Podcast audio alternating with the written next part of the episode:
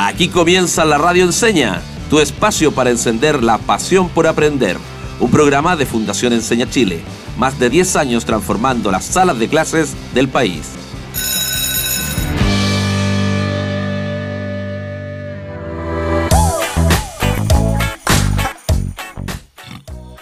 Yo no necesito vacaciones. ¿Cris? Cris, estamos al aire. Oye, estabas durmiendo y no solo roncas y hablas, ¿ah? también cantas. Qué vergüenza, seguro saliste anoche, ¿no? Oh, Jazz, no, qué prejuiciosa. Es solo que estoy agotado. Discúlpame y pido disculpas también a nuestra fiel audiencia. Últimamente me duermo en todas partes. Creo que necesito vacaciones. No era eso lo que decías mientras dormías, ¿ah? Pero mejor, comencemos. Bienvenidas y bienvenidos a otro capítulo de la Radio Enseña, el lugar para despertar tu pasión por aprender. Soy el profe Cristian y me acompaña Jazz, la periodista más cotizada del Perú. Ay, gracias, Cris. Le cuento a nuestra distinguida audiencia que hoy haremos un recorrido resumen por los capítulos de la primera semana de abril, cuando hablábamos de cómo la comunicación puede ayudar a terminar con los prejuicios y derribar estereotipos. Durante la semana usamos distintos recursos para llegar a nuestros auditores, conversaciones, radioteatro, cuentos y todo cuanto pasó por la mente de nuestra creativa guionista, la profesora de lenguaje y directora de contenidos de la radio enseña, Joana Benavides. Aplauso para ella. Exacto, Cris.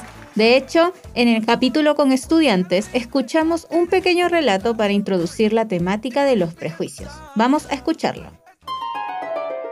Y yo me voy a quedar con el hecho de que, claro, hay algunas personas que no quieren que las cosas cambien, que todo siga igual, pero es necesario que nosotros pongamos el tema sobre la mesa para poder cambiar nuestra sociedad. Entonces, para que entremos en el tema, hablemos un poquito sobre lo que se entiende por prejuicio. Y para ello, eh, partiré presentando una simple situación, así que escuchen con atención. Todo el curso sabe que Felipe vive en un campamento y que sus padres llevan un tiempo sin trabajo estable. Él se presentó como candidato a la tesorería del curso y solo obtuvo un voto, el de Francisco, su mejor amigo. La pregunta, chicos, es evidente. ¿Creen ustedes que el resultado de esa votación estuvo influido por un prejuicio? Y fue ese relato el que dio paso a la conversación. Eh, sí, probablemente hay varios prejuicios sobre, sobre lo que es sobre los campamentos en realidad y sobre las personas y alumnos que vienen de ellos. Nuestro, dentro de nuestro propio colegio creo que hay varias personas que pertenecen a campamento. Si bien eh, siempre existirán personas que sean prejuiciosas eh, al respecto de eso porque es un tema bastante no, no nuevo, pero que ahora viene siendo más notorio porque eh, esto abarca el tema de la emigración, donde se está expandiendo mucho dentro de Santiago generalmente. Entonces, ahora más que nada está teniendo luz el tema de los prejuicios acerca de las personas que provienen de los campamentos. Entonces, en mi opinión, creo que sí está influenciada por ciertos prejuicios, ¿no? El prejuicio de que, no sé, Felipe, eh, Felipe se puede llegar a robar la plata o se puede tomar eh, el dinero del, de la tesorería y eso puede afectar siempre al curso. Entonces, eh, normal que se tome un prejuicio sobre eso. Muchas personas quizás estarán de desacuerdo y dirán que tendrán algún amigo, yo tengo amigos de campamento en cierta parte y no les tomo tanto prejuicio por eso, porque conozco en cierta parte eh, su vida. Perfecto. Fue una grata conversación la que sostuvimos con los estudiantes. Ellos hicieron espacio en su jornada escolar para ayudar a la radio enseña. Nuestros agradecimientos para todos ellos. Pero ya, no siempre tuvimos invitados. Todas las semanas hubo algún capítulo en que estuvimos solitos.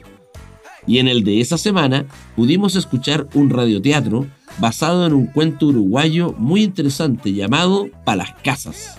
Sí, vamos a escuchar, pero antes les recuerdo a nuestra audiencia que estamos en un programa resumen de la primera semana de abril, donde conversamos respecto de cómo los prejuicios afectan a la comunicación. Ahora sí, oídos dispuestos para escuchar. Corre audio, señor director. Las mujeres como los gatos se deben quedar en las casas. ¡En las casas! Dijo un trabajador mientras le preparaba un café al de la derecha y continuaba su alegato. En las casas se tienen que quedar, en las casas. Repetía entre la risotada de los demás. Un silencio se produjo ante la llegada del capataz, que con cara de asombro preguntó. ¿Quién pudo cerrar el cerrojo de la bodega? Hacía más de un mes que estaba malo. ¡Fui yo! gritó doña Emilia, mientras pasaba con leña rumbo a la cocina. Me tenía aburrida que me entraran los perros al patio en la noche. Lo que acabamos de oír tiene que ver con los estereotipos de género, que derivan en prejuicios respecto a las labores que puede hacer el hombre o la mujer o en qué áreas se puede desempeñar uno u otro. Ese cuento abrió la conversación a los estereotipos y para indagar más, escuchamos los comentarios de las personas de la calle, a quienes les preguntamos, ¿creen ustedes que existen prejuicios de género en Chile y por qué? Creo que todavía quedan eh, estereotipos de género o prejuicios de género. Quizás no en todas las áreas profesionales o de la vida cotidiana, pero sí en, varias, pero igual todavía queda un poquito eh, de prejuicio eh, en ciertas profesiones o áreas del conocimiento. Creo que existen prejuicios y estereotipos de género no solamente en Chile, sino en Latinoamérica en general. Pues em, estudios, por ejemplo, demuestran claramente cómo carreras asociadas a la ciencia y las tecnologías siempre el grueso está compuesta por hombres. Em, las carreras de pedagogía, por ejemplo, son más asociadas a las mujeres, ¿verdad? Porque los cuidados personales y la educación siempre está asociada al género femenino. Es por eso que las carreras de enfermería también tienen muchas mujeres, ¿verdad? en cambio, las carreras, las ingenierías eh, y todo lo que tiene que ver con computación, por ejemplo, se asocia a hombres. Y las mujeres siempre se nos vincula más a las humanidades y los hombres al pensamiento lógico. Y eso parte desde la primera infancia. Estas diferencias y prejuicios, digamos, parten desde la desde la primera organización social que es la familia. Y es ahí donde hay que hacer un trabajo súper importante. Yo veo los estereotipos como formas primitivas de clasificación. Sin embargo, los seres humanos estamos acostumbrados a ser clasificados. Los, los, padres, por ejemplo, cuando, cuando la, mamá, la mamá le pide a la hija que le ayude a arreglarla, a hacer la comida o ordenar la casa, y el hijo no. Es un estereotipo y así se acostumbran los chiquillos o las futuras generaciones a que el hombre no tiene que hacer nada en la casa y si la mujer. Y que es raro a veces cuando un hombre ayuda en la casa. Ya decir ayudar en la casa es un, es un, es un prejuicio.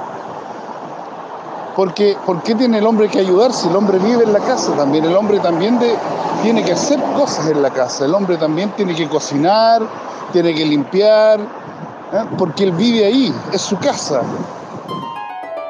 Pero no fue lo único que preguntaste, Cris. De hecho, me sorprendiste con una segunda pregunta. ¿Los estereotipos y los prejuicios dificultan la comunicación? ¿Y de qué manera lo hacen? Los estereotipos y los prejuicios sí dificultan la comunicación. Eh, porque provocan a veces confusión entre lo que se quiere comunicar, lo que se quiere expresar, o realmente eh, provocan barreras entre lo que nosotros queremos comunicar a la gente o lo que se recibe. Los estereotipos que la misma sociedad nos impone y que nosotros consumimos afectan directamente la comunicación, ya que vamos a dirigirnos a, los tipos de personas según sea la concepción que nosotros tengamos de ellos. Entonces, en el caso de un niño, yo tendría que comunicarme con ellos con un lenguaje bastante sencillo para que puedan eh, comprender de manera clara el mensaje que yo estoy enviando. Pero existen otros estereotipos o, u otras marcas que la sociedad o algunas profesiones han impuesto sobre los tipos de personas que nos hacen creer que tenemos que comunicarnos de manera distinta y en algunos casos sobreestimar o subestimar eh, la respuesta que nos pueda dar la persona que recibe el mensaje.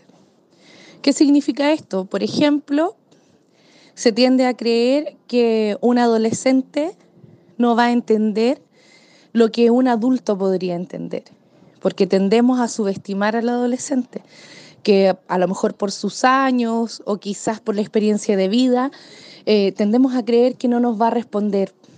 Otra cosa también puede ser el sesgo, que que pueda tener el, emisor del mensaje sobre el mismo este- estereotipo. De acuerdo a la experiencia que tiene la persona que emite el mensaje eh, o la intención comunicativa, eh, va a ser también eh, cómo intenciona probablemente la respuesta. Ahora, sabemos, por ejemplo, que, mm, que también tenemos herramientas comunicacionales para intencionar respuestas. Entonces, todo eso en una batidora podría eventualmente ser sumamente propicio para que yo reciba de vuelta un- una, un- una respuesta a mi mensaje o una respuesta a mi consulta eh, que yo deseo para mí. Según la intención comunicativa que le di, también yo podría a lo mejor con ese sesgo, podría eh, hacer una pregunta con más sesgo aún y poder recibir de vuelta, eh, es como decir, voy a recibir lo que quiero escuchar y nada más.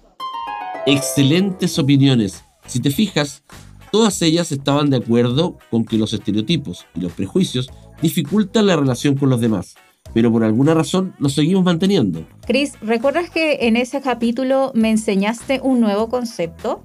Los famosos lentes culturales. Sí, Jazz, lo recuerdo. Los lentes culturales son nuestras ideas, creencias, formas de ver el mundo, o sea, la perspectiva con que cada uno de nosotros observa la realidad. De ahí que decimos que nos vamos a colocar nuestros lentes culturales. Ah, por eso tienen ese nombre, porque observo con ellos, pero ¿por qué culturales? Porque están construidos en base a lo que hemos ido aprendiendo a partir de la cultura donde crecimos. Un muy interesante concepto que va de la mano con el tema conversado y que hoy estamos revisando. Creo que en ese programa resultaron muy interesantes las reflexiones finales que pudimos compartir. ¿Te parece escuchar un último extracto antes de ir a la pausa? Pero por supuesto, escuchemos y luego nos vamos directo a la pausa musical. No se despeguen porque seguimos en este capítulo resumen de prejuicios y comunicación. Vamos y volvemos. Lo que podemos hacer es comunicarnos con los demás. Pero así como lo mencionas suena súper fácil, pero ¿qué significa en la práctica?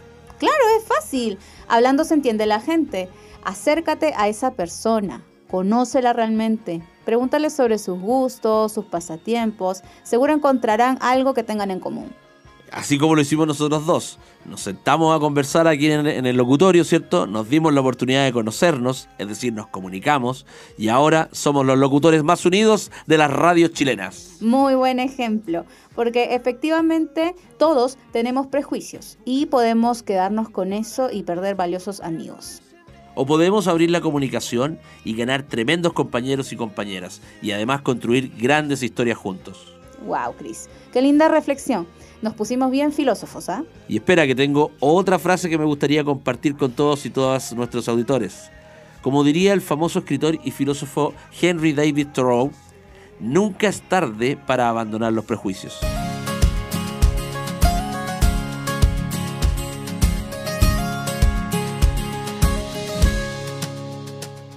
Yo no voy a avergonzarme de estas lágrimas, ni callar mi corazón, ni rendirme en el perdón, porque sincero lo que soy. No bajaré mi bandera. Cada paso y cada huella tuya es única, de la cabeza a los pies cada uno es como es, por eso déjame vivir. Yo elegiré la manera. Pienso seguir al borde del sol, aunque digan lo que digan. Y ya estamos de vuelta aquí en la Radio Enseña para seguir en nuestro recuento de lo mejor de la semana.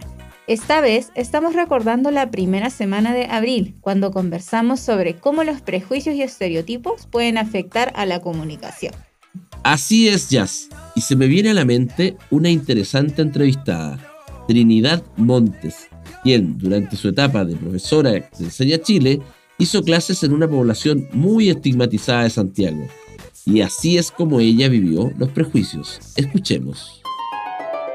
Por parte mía, eh, mi gran prejuicio era que mis estudiantes no tendrían interés en estudiar una carrera profesional, por ejemplo.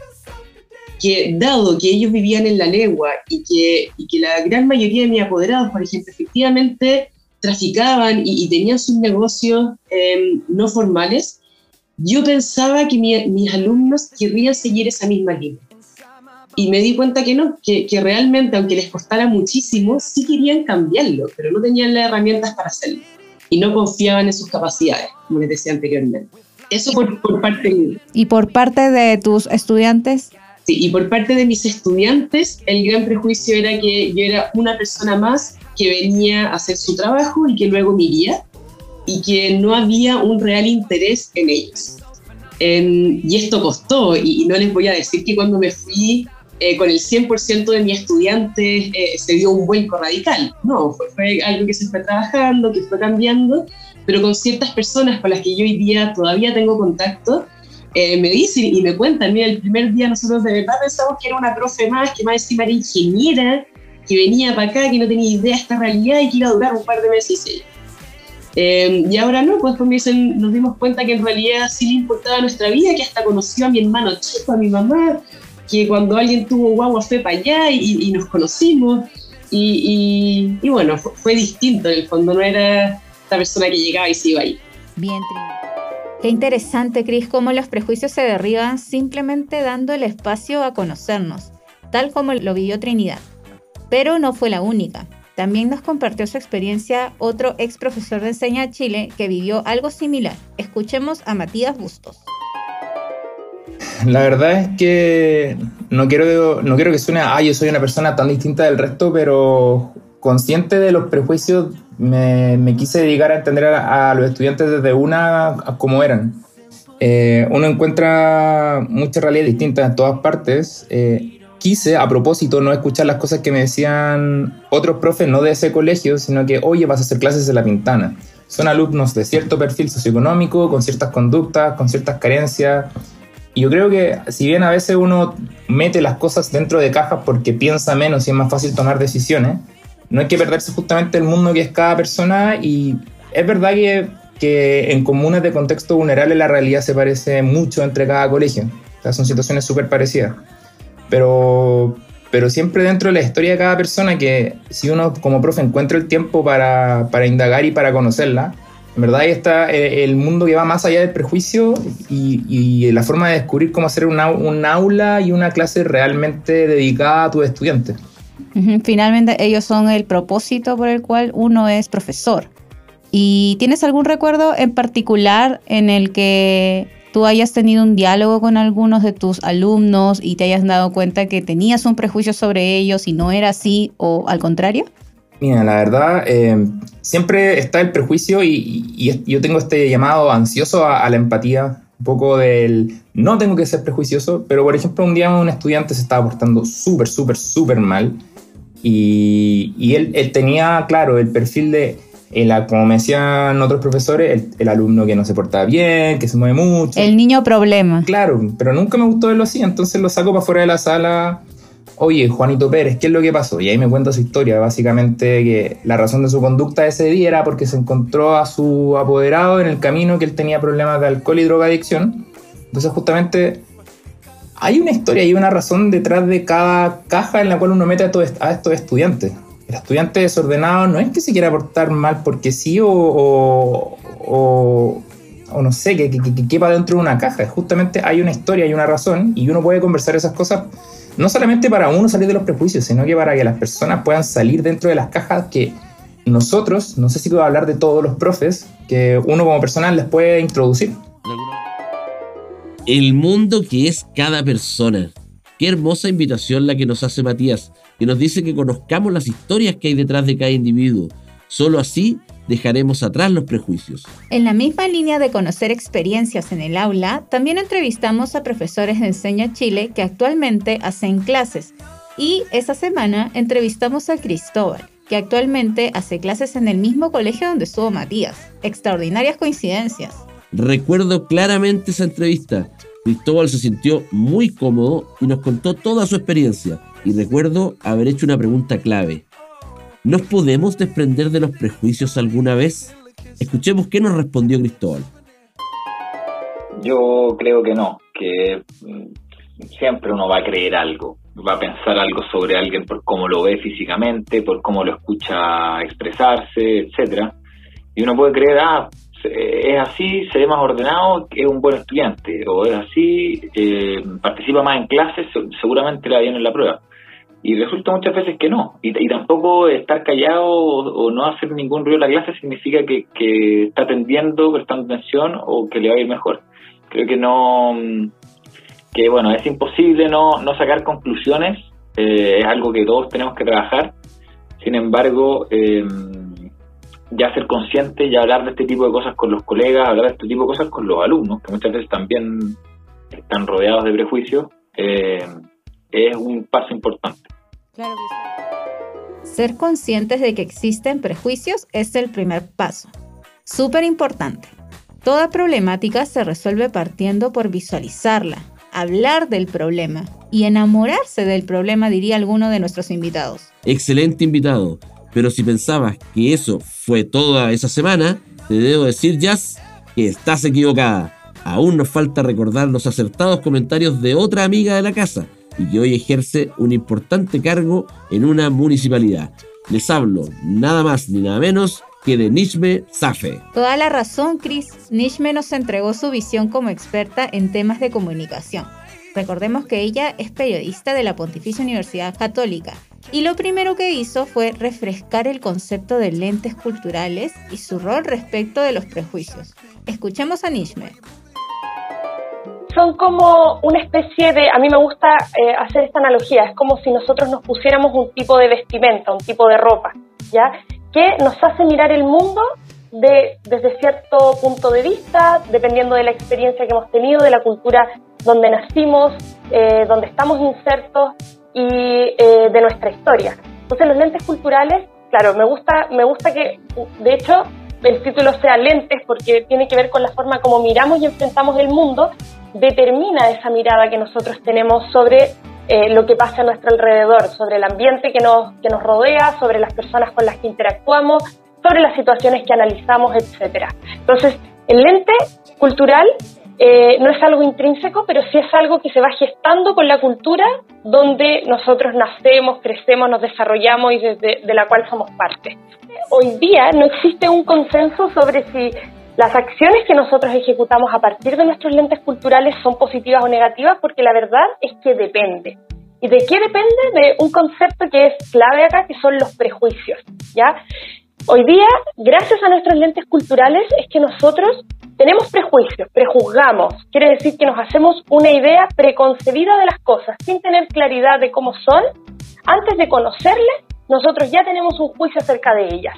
Y esto esto es positivo eh, de forma súper em, natural e intrínseca. Es positivo porque el prejuicio nace desde la prehistoria, desde el comienzo del ser humano, como una forma de protegernos ante el mundo, ante los peligros. Entonces, si nosotros veíamos un animal eh, que tenía garras, sabíamos que podíamos morir por ese animal que tenía garras y entonces escapábamos o atacábamos, etc. Entonces, el prejuicio en sí es positivo porque nos ha permitido la subsistencia, la sobrevivencia humana. Sin embargo, al día de hoy, ese prejuicio puede también transformarse en algo negativo cuando nos determina ciertas acciones que no tienen necesariamente relación con lo que esa situación, persona es en realidad. Entonces, el prejuicio es equivocado. Podemos poner la misma situación como si esto fuera eh, nuevamente una, una situación de riesgo, de peligro. Nosotros caminando por la calle, por ejemplo, podemos ver a alguien a la distancia y pensar que por el aspecto físico y por todo lo que yo he conocido de cómo se ven las personas que asaltan en el mundo, lo que yo he conocido de situaciones en que puedo, puede existir un asalto de conocidos míos, de propias situaciones que yo he vivido, etcétera, elaboro la idea de que esa persona puede ser un asaltante y yo puedo estar en riesgo. Eso puede ser positivo o negativo. Puede ser positivo porque me puede proteger de una situación que efectivamente es de riesgo y me permite a mí tomar un desvío, irme por otra calle, ¿verdad? Eh, correr, qué sé yo. Pero también puede ser negativo cuando esa persona en realidad no era un asaltante y yo lo que hago es discriminarlo, tomar ciertas acciones que pueden ser en, discriminación de esa persona sin que necesariamente lo sea. Entonces, más allá de, de, si son buenos o malos, yo creo que lo primero que tenemos que entender es que los prejuicios son inherentes a la naturaleza humana, no, son, no es posible escapar de nuestros prejuicios, entonces que el prejuicio cargue con una connotación tan negativa no es, no es desde mi punto de vista muy bueno, porque es parte de nosotros. Lo primero que tenemos que hacer es aceptar que existen estos prejuicios. Y lo segundo, luego de aceptarlos, es hacernos conscientes de cuáles son.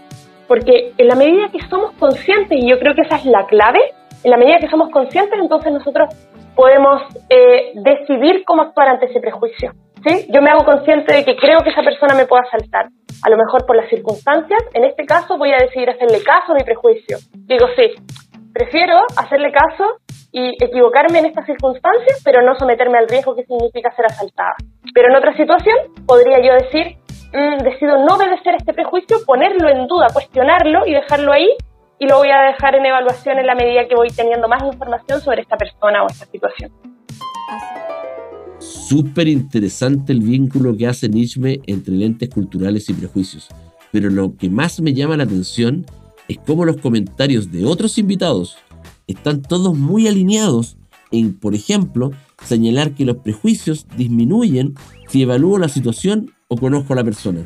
Muy cierto, Chris, pero Nietzsche aún tenía mucho que decir. Es más, nos ayudó a hacer un cierre redondito de la semana cuando respondió la pregunta, ¿cómo sería una sociedad que usa la comunicación para superar los prejuicios? No podemos combatir los prejuicios, que los prejuicios son inherentes al ser humano. Dijimos que también lo que tenemos que hacer con ellos es aceptarlos y hacernos conscientes de estos para cuestionarlos. Ya, ese es el, es el paso. Pero un tercer paso luego de eso, ya los aceptamos, yo sé que, no sé, tengo este prejuicio, por ejemplo, eh, sobre mis compañeros o compañeras de trabajo. Ok, lo tengo. Me hice consciente, sé cuáles son. Listo. Ahora el paso, luego de hacerme consciente y cuestionarlos, es decidir cómo voy a interactuar con estas personas. Y para eso creo que el elemento de la comunicación es clave. ¿Cómo me voy a comunicar yo con el resto de las personas a partir de este prejuicio que yo tengo? Mi recomendación número uno es siempre tratar de recabar la mayor cantidad de información, o sea, acercarme desde la comunicación con ganas de conocer a la otra persona o conocer la situación, porque también hemos hablado de personas, pero la verdad es que también los prejuicios se generan en torno a situaciones. Entonces, ¿quién es? Eh, ¿Cómo es? Hacerle preguntas, eh, dónde vive, qué le interesa, qué necesidades tiene, eh, cuáles son las personas más importantes en su vida, qué preocupaciones tiene, etcétera. Tratar de conocerla creo yo que es una, una forma clave de alimentar mi información para ir combatiendo mi prejuicio. ¿ya? Y esa es una decisión súper deliberada que yo tengo que tomar para poder también poner en cuestionamiento este prejuicio. Eh, menciono yo algo que también es clave y que es un hecho súper simple, súper cotidiano, que es el saludo. Yo recomiendo siempre como buscar las formas, bueno, saludar definitivamente, pero no todo el mundo es igual, ¿verdad? En este mundo, maravilloso mundo diverso que tenemos, las formas de saludo incluso dicen de la otra persona algo. Entonces, saludar, que es un gesto súper cotidiano, súper, eh, súper eh, incluso normalizado en nuestra cultura, puede incluso darnos cuenta de esa información que no tenemos de la otra persona. Como es, por ejemplo, yo también, esto, bueno, todo el mundo tiene, tiene historias, me imagino, sobre esto, pero también tenía un vecino yo eh, en la casa anterior donde vivía que era muy serio, siempre, ¿ya? Y yo también tenía la idea de que esta persona era, era antipática, la verdad sin conocerla, ¿ya? Pero cada vez que yo la saludaba, la persona me devolvía una sonrisa. Entonces, la persona es seria, sí, pero es seria porque tiene una preocupación, es seria porque, en el fondo, incluso un saludo me puede entregar información sobre cómo la otra persona es o algunos rasgos de la personalidad del otro. Entonces, mi recomendación es comunicarse, para, pero de todas maneras es la manera de romper los prejuicios, así que hacerlo, y hacerlo siempre desde el eh, tratar de conocer, de, recabar mucha información para poder ir eliminando ese prejuicio. En conclusión, Jazz, los prejuicios siempre están presentes. Son inherentes al ser humano sin embargo, los podemos disminuir considerablemente si nos comunicamos y nos conocemos. Queridos auditores y auditoras, den el primer paso, acérquense a esa persona de la cual tienen prejuicios y conózcanla. No tienen nada que perder y mucho que ganar. Es momento de decir adiós. ¿Cómo que adiós, Cris? Hasta pronto, querrás decir. Si nos quedan más resúmenes y pronto una próxima temporada. No me quiero despedir sin antes felicitar al equipo de contenidos de la Radio Enseña y a nuestro editor por el gran trabajo realizado en este resumen y en los que vendrán. Muchas gracias y como siempre, disfruta aprendiendo. Y aprende disfrutando. Hasta la próxima. Chao, chao. Termina así otro capítulo de la Radio Enseña. Nos encontraremos muy pronto. Disfruta aprendiendo y aprende disfrutando. Hasta la próxima.